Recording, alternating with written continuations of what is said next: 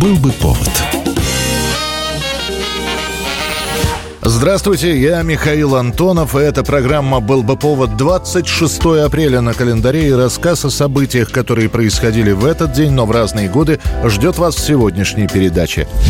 1956 год начат выпуск нового автомобиля для широких масс. На улицах появляются первые «Москвичи-402». При виде этого нового автомобиля «Москвич» наверное, дрогнут сердца владельцев «Москвича» старой модели. В отличие от 401 модели, которая практически копировала западный Opel Kadett, новая машина – собственная разработка. Это будет первая малолитражка, запущенная в массовое производство. У нового «Москвича» более просторный кузов, сиденье внутри при желании можно разложить в виде постели, становится больше багажник, есть обогрев лобового стекла и двухдиапазонный радиоприемник, плюс переключение передач на рулевой колонке и тормоза тормоза с автоматической регулировкой зазора. При испытании на скорость новый «Москвич» показал хороший результат – 105 километров в час. Машину делают не только для внутреннего пользования. Есть установка партии. Создать конкурентно-способный автомобиль, который можно было бы продавать на экспорт. Действительно, «Москвич-402» хоть и не масштабно, но пользуется успехом за границей. Снова сердце затасковало, снова Родины слышится клич, отраженный в трюмо канала в стаде Фордов мелькнул «Москвич». Это стихотворение как раз тех лет. Модель «Москвич-402» будут выпускать два года, пока 402 не сменит очередная модификация «Москвич-407». 1985 год, 26 апреля на территории Афганистана в лагере Бадабер, который служит и базой для маджахедов, и лагерем для пленных проправительственных афганцев и советских солдат, происходит восстание. Сам лагерь небольшой, так как располагается в кишлаке. Тех же пленных не так много, около 40 афганцев и 14 советских военнослужащих. Все они, советские, используются на самых тяжелых работах, но при этом душманы ежедневно предлагают солдатам принять ислам и начать воевать на их стороне. Работали тяжело и били нас каждый день. Причем, если один провинится, то все равно били всех сразу и правых, и виноватых. 26 апреля в 9 вечера, когда весь личный состав лагеря собирается на плацу для совершения вечернего намаза, группа советских военнопленных снимает двухчасовых на вышке, освобождает пленных, вооружается захваченным на складе стрелковым артиллерийским оружием и пытается скрыться. В распоряжении солдат оказываются боеприпасы к зенитной установке, миномет и гранатометы. Считается, что главной целью восставших был захват радиостанций с целью выхода в эфир для сообщения своих координат. Однако до радио добраться так и не удается. Восставших, которые засядут на складе, окружат тройным кольцом. Им предложат сдаться, обещая сохранить жизнь. Однако советские солдаты, в свою очередь, будут требовать встречи с представителями Красного Креста. Может быть, это последние пять минут, которые у нас остались. Виктор, я просто хотел сказать, что Переговоры между душманами и Шурави будут идти до самого утра. А после афганцы притащат пушку и прямой наводкой выстрелят по складу. После этого внутри здания сдетонируют зенитные боеприпасы. Взрыв будет такой силы, что уничтожит не только всех военнопленных, но и покалечит нескольких душманов, которые стояли поблизости. Долгое время факт восстания в этом лагере будет скрываться афганскими властями. Полностью информация информация о погибших появится только к концу 80-х годов. 26 апреля 1986 года в районе Припяти Украинская ССР ночью раздается взрыв. Это взрывается один из реакторов на Чернобыльской АЭС. Взрывная волна разрушает реактор полностью, машинный зал частично. В различных помещениях и на крыше начинается пожар. Такое начало было у самой крупной техногенной катастрофы 20 века. Приехавшие пожарные наряды начинают тушение. Большая часть этих людей чуть позже скончается от лучевой болезни, получив колоссальные дозы облучения. Надо будет распределиться четко по местам и натягивать, поддерживать этот трос. Вот вся работа. Мы останемся там, вы постарайтесь быстро спуститься, чтобы они Однако тогда пожарным о радиации никто не сообщал. Более того, к месту происшествия стягиваются все больше и больше людей, так как огонь разгорается, и уже через какое-то время пожару присвоен третий, самый высокий уровень сложности. К четырем часам утра пожар локализован на крыше машинного зала, к шести утра потушен. Наличие высокого уровня радиации достоверно установят только к утру, так как из двух имевшихся приборов один вышел из строя, другой оказался недоступен из-за возникших завалов. Да, Кошмар. Это был реактор? Большая радиация? А кто знает, все системы отказали одновременно. Да, проход на вторую отметку завален.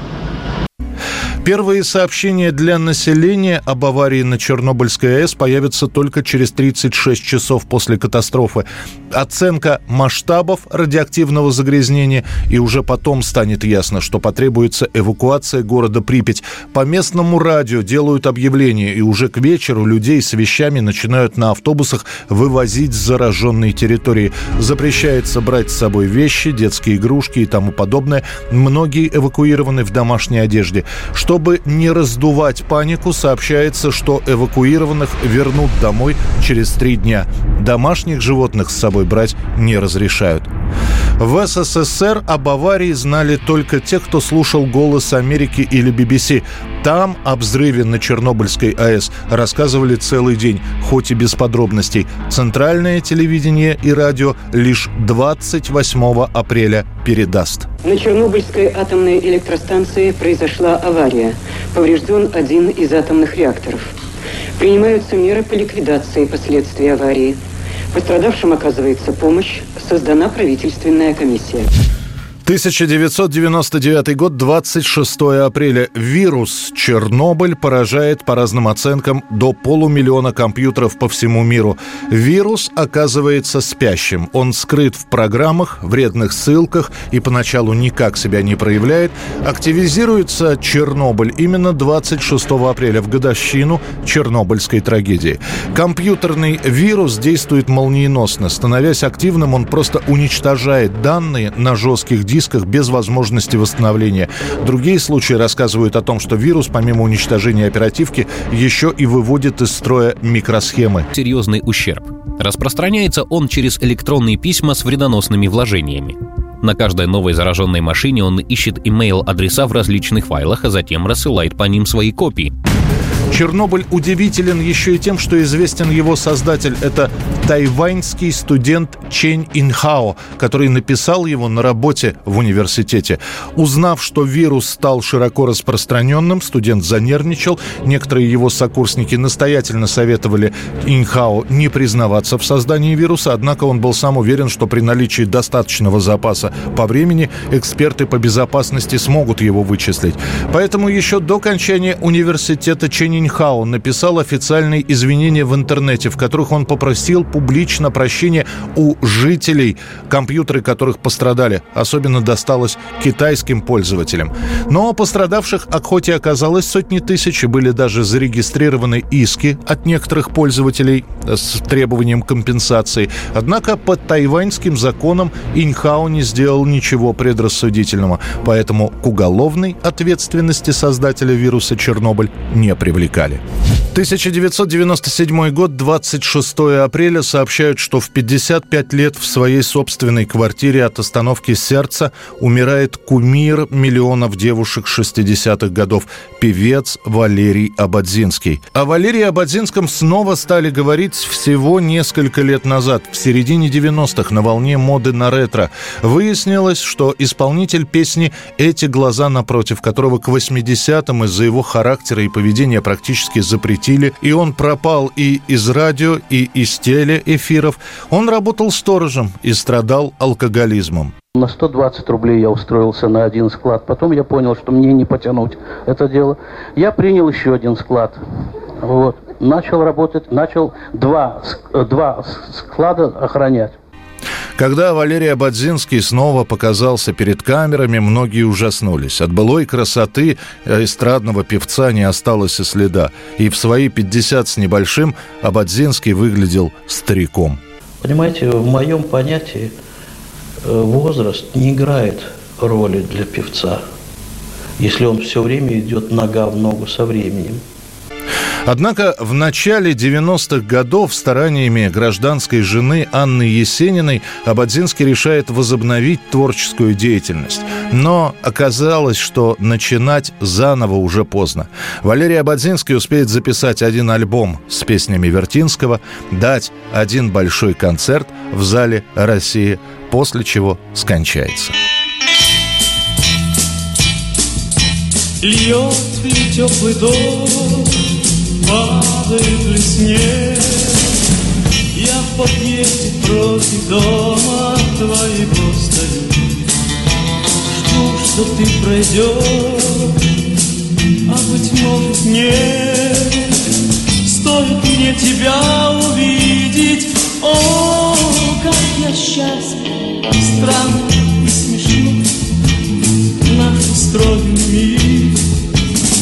это была программа «Был бы повод» и рассказ о событиях, которые происходили в этот день, 26 апреля, но в разные годы. Очередной выпуск завтра. В студии был Михаил Антонов. До встречи. «Был бы повод»